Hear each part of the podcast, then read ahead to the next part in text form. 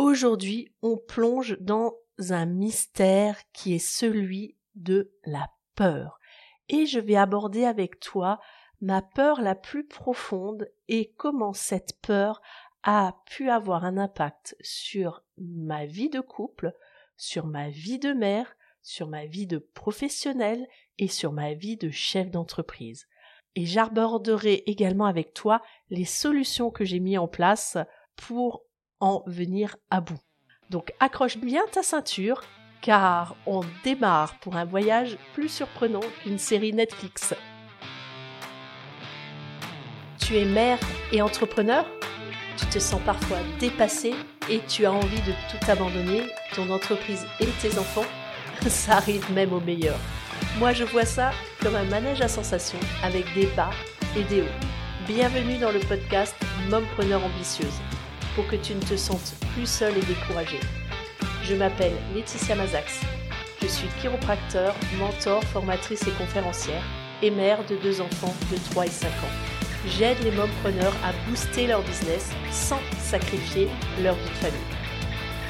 Bienvenue à toi dans l'épisode 7 du challenge J'envoie. Donc aujourd'hui, le challenge pour moi est de te parler de ma plus grande peur. Alors qu'est-ce que c'est ma plus grande peur? C'est celle de ne pas être aimé. Et en fait, je vais t'expliquer quel est l'impact qu'a pu avoir cette peur sur les différentes sphères de ma vie. Alors, on va aborder l'impact sur le couple, sur mon rôle de mère, sur ma vie de professionnelle et sur ma vie de chef d'entreprise. Alors j'aborde tout de suite le couple parce que c'est ce qui est le plus évident, la notion du couple, en quoi la peur de ne pas être aimé a eu un impact sur mes vies de couple précédentes. Eh bien tout simplement, j'avais tellement peur de ne pas être aimé que ben, j'en étais amenée à tout accepter, que euh, je fixais pas des limites et que je m'oubliais moi-même. Est-ce que tu te reconnais là-dedans? Ça m'a même amené à rencontrer une personne qui avait des comportements pervers narcissiques. Alors, je t'assure, au début, je ne m'en étais pas du tout aperçu puisque bah j'avais besoin d'amour, on me donnait de l'amour. Mais ce que j'avais pas vu arriver, c'est que il y avait plein plein de choses qui m'étaient demandées en contrepartie de, cet amour qu'on m'apportait. Et j'étais prête à tout accepter. Donc dans cette relation que j'ai vécue dans le passé, et quand j'y réfléchis dans d'autres précédemment encore, bah j'étais prête à vraiment tout accepter. Toutes les situations les plus loufoques. Et euh, ça m'a mené vraiment à un oubli de moi-même et j'ai fini par m'éteindre complètement. La flamme qui brillait en moi, qui est euh, celle d'une femme euh, euh, dynamique, ambitieuse, débrouillarde, petit à petit, elle s'est éteinte parce que je pensais que l'amour devait venir de l'extérieur. Donc ça, on en parlera tout à l'heure dans les solutions. Comment faire pour développer ton propre estime de toi et ne plus dépendre de l'amour de l'extérieur. Deuxième aspect sur lequel cette peur de manquer d'amour a un impact, c'est celle de mon rôle de mère. J'ai tellement envie d'être aimée par mes enfants et ce besoin d'être aimée crée aussi la peur des conflits parce que ben, pour moi c'est relié. Hein. Quand euh, il y a un conflit dans ma tête, c'est ben, je je suis pas aimée, je suis pas appréciée. Et bah, là encore, ça pousse à tout accepter de la part de mes enfants. Et, euh, et du coup, bah, je prends pas les décisions en temps et en heure, ce qui fait que lorsque euh, mon enfant réclame quelque chose, bah, j'ai tendance parfois à ne... Et j'avais tendance, puisque je suis en pleine thérapie, hein, on apprend petit à petit avec ses enfants, bah, ça m'a amené à à tout, tout accepter dès qu'il y avait des, des demandes, des cris, et je m'oubliais moi-même. C'était, c'est-à-dire que c'était au détriment de ce que j'avais envie moi, et du coup ça crée un sentiment de frustration et d'énervement et de colère qui, que j'avais du mal à ressortir et qui ressortait souvent par moi-même des cris. Donc j'avais moi-même peur des conflits et des cris et comme je, je voulais les éviter, ben je crée euh, une situation de frustration qui crée de l'énervement, qui créait chez moi des cris et qui générait exactement ce que je voulais éviter. Donc lorsqu'on a peur de quelque chose, ben, on finit par le provoquer. Et on verra une des solutions par rapport à ça euh, par la suite dans la partie des solutions, comment faire pour euh, se sortir de ça, de ce cercle vicieux, d'avoir peur de quelque chose et de finir par l'attirer quand même.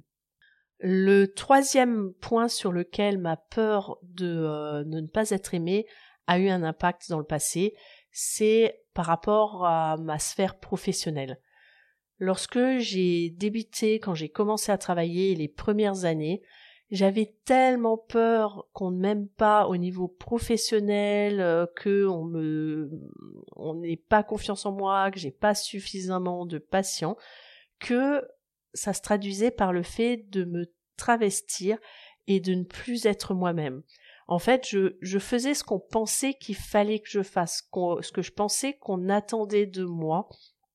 Et bah, lorsqu'on n'est pas soi-même, bah, ça épuise énormément. Donc j'étais vraiment éreintée de jouer un rôle et de faire des faux semblants. Et surtout, ça induisait le fait que je n'osais pas dire non, euh, que j'acceptais de recevoir des patients à toute heure, euh, les jours fériés, etc. Alors je me disais oui, bon, euh, je suis là, de toute manière, je suis dispo, donc euh, je, je, je peux aider les gens. Et puis notamment dans le dans les milieux du soin, on a cette notion de d'altruisme et c'est pour ça qu'on choisit les métiers de soins, hein, parce qu'on est altruiste et qu'on a souvent besoin et envie d'être aimé, donc on donne de l'attention en espérant avoir de l'attention en retour. Et ben, dans ma vie professionnelle, ça s'est vraiment retourné contre moi puisque ben, à force d'accepter tout et n'importe quoi par rapport notamment aux patients, et surtout il y avait une une attente derrière ça qui n'était pas exprimée, qui était celle que j'attendais de la reconnaissance, de la satisfaction, de l'amour, etc. Et lorsqu'il n'y avait pas ce retour, ben encore une fois, sentiment de frustration. Je te donne un exemple bien concret. Je me souviens d'un lundi de Pâques où euh, j'ai euh, une nouvelle patiente qui m'appelle me disant oui, je suis bloquée, j'ai besoin d'un rendez-vous. Donc là, j'étais en train de, faire une balade en forêt et euh, je te rassure, j'ai quand même pas coupé complètement ma balade en forêt, mais je lui ai expliqué que oui, ben écoutez, cet après-midi, je peux vous recevoir en consultation. Donc sachant que c'était un jour où normalement je n'avais pas prévu d'aller au cabinet. Donc euh, j'ai pensé à elle pendant tout le temps de la marche, donc j'étais plus focus et j'étais plus dans la détente. Et j'ai surtout été un peu en tension, en stress pour être à l'heure euh, pour le rendez-vous dit, encore une fois, parce que je voulais pas ne pas être aimée hein, euh, et euh, ne pas accepter que bah, je puisse avoir du retard. Et puis c'était comme ça, et puis que que, voilà, elle me demandait un service un, un lundi de Pâques, un jour férié. Bah voilà, c'était à moi de définir les règles et c'est ce que je ne faisais pas par peur d'être aimée. Et donc j'ai reçu cette patiente en consultation et euh, donc je l'ai soignée et je lui ai expliqué la nécessité euh, de fixer, de convenir d'un autre rendez-vous, ce que nous avons fait. La, la personne a accepté que nous fixions un autre rendez-vous. Et cette personne ne s'est pas présentée au rendez-vous suivant. Donc voilà la, la, frustration qui est montée encore plus de dire j'ai fait un pas vers elle, j'ai fait un effort, et cette personne n'est pas fichue de me respecter et euh, euh, de, revenir ou de prévenir au moins si elle peut pas être euh, là au rendez-vous puisqu'elle a planté le rendez-vous. Hein. C'est pas juste elle n'est pas venue hein, en prévenant. Non non, elle a elle m'a planté le rendez-vous. Donc tout ça pour te dire que ma peur de ne pas être aimée m'a fait accepter ce rendez-vous avec l'attente qui est une reconnaissance. Mais comme j'ai pas exprimé le fait que ça me demandait un effort, bah elle, elle n'y voyait pas de problème et il n'y avait pas le retour de l'autre côté. Donc on abordera tout à l'heure les solutions que tu peux mettre en place par rapport à ça pour plus, pour, si ça t'arrive, pour pas ressentir ces mêmes choses que j'ai pu ressentir euh, il y a quelques années. Et dernier point sur lequel ma peur de ne pas être aimé a pu avoir un impact, c'est sur mon rôle de d'entrepreneur, de chef d'entreprise. La peur de ne pas être aimé a créé des problématiques que j'ai abordées en partie dans l'épisode précédent, hein, dans l'épisode 6 de la saison 3, où je te parle de ma partie d'échec avec mon entreprise. Donc je t'invite à l'écouter cet épisode si tu l'as pas encore fait. Mais en gros, le fait d'avoir peur de ne pas être aimé m'a induit des difficultés dans la communication avec euh, les personnes que j'ai eues, que j'ai employées, notamment ma secrétaire, et a impliqué euh, le fait que je prenais pas de décision et que du coup je n'étais pas dans la, je ne gérais pas en tant que chef d'entreprise. Et parfois, on a des décisions à prendre en, en tant que chef d'entreprise qui sont des décisions difficiles, mais si on a trop peur de ne pas être aimé, ben on ne prend pas ces décisions et c'est au détriment de nous-mêmes. Et ce que j'ai compris dans tout ça, c'est l'importance de s'aimer soi-même, de se remettre au centre. Et se remettre au centre, ce n'est pas être égoïste, c'est juste que si je veux pouvoir continuer à aider des gens, il est important que je puisse m'aider d'abord moi-même, parce que sinon je vais me retrouver à être dans la liste des gens qui ont besoin d'être aidés. Abordons maintenant les solutions que j'ai trouvées et que j'aimerais te partager par rapport à cette peur de ne pas être aimé. La première chose, c'est déjà de reconnaître et d'accepter sa peur. C'est vraiment la première étape. Donc c'est ce qui a été le déclencheur pour moi de me rendre compte que pas mal des situations difficiles que j'ai pu vivre dans le passé dans mes différentes sphères personnelles, euh, de couple, de maman, de chef d'entreprise et de professionnel, étaient toutes reliées à cette peur de ne pas être aimée. Et à partir du moment où je l'ai reconnue et surtout que je l'ai acceptée, qu'elle était là, bah, ça m'a permis de mettre en place des, des choses pour avancer. Deuxième point important, c'est de communiquer.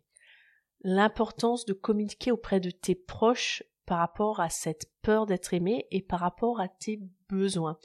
Notamment en couple, bah, certaines personnes ont besoin qu'on leur dise qu'on les aime, d'autres personnes ont besoin qu'on leur montre et comment est-ce qu'on a besoin qu'on nous le montre ou qu'on nous le dise?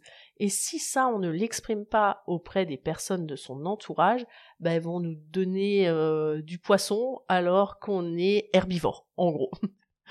euh, donc de l'importance de communiquer et c'est ce qui va permettre d'obtenir du soutien. Donc moi, j'ai par exemple communiqué auprès de mon compagnon, j'ai communiqué auprès de mes enfants aussi quand je ressentais que j'avais un besoin de, sentir que je suis aimée, que j'étais en colère, énervée. Bah, dorénavant, je leur dis écoute, simplement, je m'écoute déjà, je reconnais, j'accepte et je m'écoute et j'exprime auprès de mes enfants. Je leur dis tiens, j'ai besoin d'un câlin, est-ce que vous voulez bien me faire un câlin? Et souvent, ça désamorce beaucoup, beaucoup, beaucoup de situations. Troisième élément, troisième solution, c'est de faire appel à un soutien professionnel si tu, si c'est nécessaire parce que parfois, seul, c'est difficile. Donc ce professionnel, ça peut être un thérapeute, ça peut être une coach qui va pouvoir t'accompagner par rapport à ça, pouvoir prendre conscience, pouvoir te soutenir par rapport à euh, cette peur. Quatrième élément, c'est la partie autoréflexion ou ce qu'on appelle en anglais le journaling. En français, je trouve que ça sort moins bien, c'est la journalisation. En gros, c'est tenir un journal. Un peu comme quand on était enfant et qu'on avait notre journal intime. Moi, c'est quelque chose que je fais régulièrement. Euh, j'ai des périodes où je suis un petit peu plus assidue, où ça va être tous les jours. Il y a des périodes où c'est un petit peu plus lâche. Mais franchement, à chaque fois que je, suis un petit peu plus lâche, je me rends compte de l'importance de revenir à cette routine, à cette habitude de euh, noter les choses. Alors noter comment tu te sens, euh, aujourd'hui, quelles sont les choses qui sont qui sont passées hier ou qui sont passées dans la journée en fonction de quand est-ce que tu tu, tiens ton journal, si c'est plus tôt le matin ou plus tôt le soir. Comment, par exemple, définir les trois choses super sympas qui sont passées euh, dans, ta journée euh, et quelles sont les émotions que tu as vécues et comment tu les as gérées. Ce qui permettra de, de te rendre compte que les choses, elles avancent. Parce que parfois, on a tendance à se dire, ah, j'avance pas, c'est encore les mêmes choses qui reviennent, etc. Et ben, le fait de tenir un journal et surtout de prendre l'habitude régulièrement de revenir en arrière et de relire les choses, ça fait énormément de bien. Cinquième chose que je te conseille, c'est la notion de la pleine conscience. Je l'ai un petit peu abordé tout à l'heure, c'est d'être dans le moment présent et d'écouter tes, émotions, savoir quelle est l'émotion qui est vraiment cachée en dessous. Par exemple, lorsque je suis énervée, je suis en colère avec mes enfants, je me pose toujours la question de qu'est-ce qui se passe, qu'est-ce qui a entraîné cette émotion, pourquoi je me sens en colère, de la laisser vivre, de pas vouloir à tout prix l'éteindre, me dire bah oui, je suis en colère parce que euh, je suis frustrée, pourquoi je suis frustrée, qu'est-ce que je n'ai pas écouté, à quel moment je ne me suis pas suffisamment écoutée? Et à force de faire ce travail de pleine conscience et d'écoute des émotions, ben je détecte beaucoup plus vite les choses. Sixième élément que chose que je te conseille, c'est de pratiquer ce que j'appelle les affirmations positives. Par exemple, qu'est-ce que c'est les affirmations positives? C'est trouver une petite phrase qui te dit, par exemple, dans mon cas, euh, par rapport à la peur d'être aimé, c'est de me dire j'ai, je suis aimé, je m'aime pleinement, je j'ai le droit de l'amour et je n'ai pas besoin de fournir quelque chose en échange pour être aimé. Ça, ça a été vraiment un point très très important d'évolution dans euh, dans cette euh, guérison de ma peur d'être aimé. Donc formule ta petite ta petite affirmation positive que tu vas pouvoir réciter régulièrement parce que si tu dis je n'ai pas envie, je veux arrêter de ne plus être, avoir peur de n'être aimé, on est dans des formulations qui sont négatives et tu vas attirer à toi cette notion. Alors que si tu pars sur une notion plus euh, positive, je m'aime pleinement et j'ai le droit, par le simple fait d'exister, d'être aimé, et je n'ai rien besoin d'échanger pour le fait d'être aimé, bah, tu solutionnes déjà beaucoup de choses. Septième élément qui est vraiment, vraiment, vraiment capital, je le répète encore, vraiment capital, c'est définir ses propres limites. Et parfois, ça nécessite de se prendre du temps pour définir ses limites dans les différents domaines. Moi, par exemple, en amour, je me suis rendu compte que bah, j'avais pas forcément défini des limites ou bien elles étaient fluctuantes et par peur de ne pas être aimée par mon compagnon de l'époque, ben j'ai accepté beaucoup beaucoup de choses parce que j'avais peur d'être abandonnée et de ne plus être aimée. Et à partir du moment où j'ai défini les limites, ce qui était clair pour moi et ce que je n'acceptais pas, notamment des tromperies, qui pour moi étaient euh, une valeur importante que j'avais mis sous le tapis en me disant oui, mais il va me quitter, etc.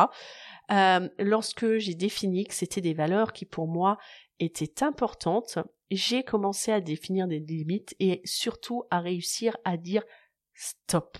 Et ces limites, il est important de les fixer dans tous les domaines, notamment par rapport à tes enfants aussi, par rapport à la relation de travail. Pour ma part, je travaille euh, au rez-de-chaussée de notre maison. Et euh, bah, très souvent, il arrivait il y a quelques années que mon compagnon me demande ah bah tiens est-ce que tu peux faire ci ou tu peux faire ça? Est-ce que tu peux venir me chercher ici? Est-ce que tu peux m'emmener par là? etc et j'avais tendance à, accepter parce que j'avais besoin d'être aimée. Je me disais bah tu peux bien le faire et euh, et ça se, le retentissement, c'est que du coup, je prenais du retard sur mon travail et encore une fois, sentiment de frustration. Et ce que j'ai fait, c'est simplement définir déjà pour moi mes horaires de travail. Parce que, bah, il y a les horaires, je dirais, où tu es dans ton entreprise et y a les horaires où tu travailles sur ton entreprise. Et ces horaires, je les ai définis. Donc maintenant, il y a des horaires bien précis qui sont mes horaires de travail. Je les ai définis moi-même et je les ai imprimés et je les ai donnés à mon compagnon pour lui dire, ben, considère que dans ces horaires-là, je suis au travail et que je ne suis pas disponible. Parce que parfois, il y avait des, réflexions du style Ouais, bah t'es jamais joignable, etc. Et j'ai dû lui expliquer que, à part urgence urgentissime, ben, quand je suis au travail, je suis au travail et je m'occupe de mes patients. Donc je ne suis pas joignable pour des choses annexes. C'était même au point où, à un moment donné, on avait mis quelque chose en place. Je lui ai dit, écoute, si tu as quelque chose à me dire, moi, de toute manière, mon téléphone portable, il est en mode silencieux dans le tiroir euh, de mon bureau. Donc, je ne le consulte pas pendant mes consultations.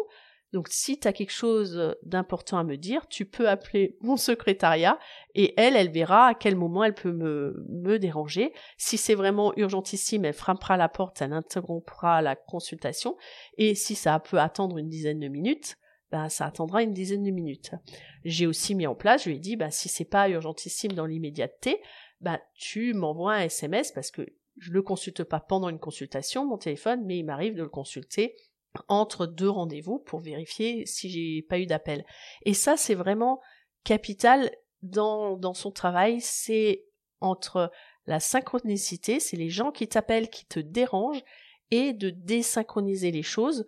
Si les gens t'envoient un mail, tu décides quand est-ce que toi tu vas consulter les mails. La chose que j'ai mis en place aussi au niveau de mon travail, c'est même le téléphone fixe et sur silencieux pour que je ne sois pas interrompu et lorsque je suis en train de travailler euh, sur quelque chose où j'ai besoin de me concentrer, euh, je tourne même le téléphone pour même plus voir quand il s'allume et il clignote parce que ça peut me déranger aussi. Et je vais venir consulter mes messages euh, à certains moments de la journée et j'ai même mis sur ma messagerie qu'il il y a des horaires précis auxquels je consulte mes messages qui sont 11h et 16h et le matin en arrivant, bien sûr, mais si quelqu'un m'appelle euh, à 8h30, ben je consulterai son message que à 11h. Et petit à petit, les gens sont au courant. Et ça, c'est possible à partir du moment où tu définis tes limites, en fait. Et ça doit, c'est à toi de définir tes règles du jeu, en fait. Huitième conseil que je peux te donner pour avancer, c'est célébrer les petites victoires. Donc à chaque fois que tu vas réussir à dépasser ta peur, pour ma part c'est la peur d'être aimé, mais on peut élargir un plus grand champ, ben, je te conseille de célébrer. De simplement te, soit simplement te faire une tape dans le dos, soit de faire un gros Ouais! J'ai réussi, si ça te parle plus, ou de faire une danse de la joie, si t'es plus euh, physique. Ça te permettra vraiment de renforcer les bons, les bonnes choses que tu as envie de renforcer. Neuvième conseil que j'aimerais te donner aujourd'hui par rapport à surmonter tes peurs et éventuellement la peur d'être aimé, c'est d'intégrer une communauté euh, et de du réseautage. Notamment, ben tu le sais peut-être ou pas, il existe un groupe Mompreneur ambitieuse dans le qui réunit donc c'est un groupe qui est privé où il faut répondre à un certain nombre de questions et où j'accepte les personnes dans ce groupe ou pas.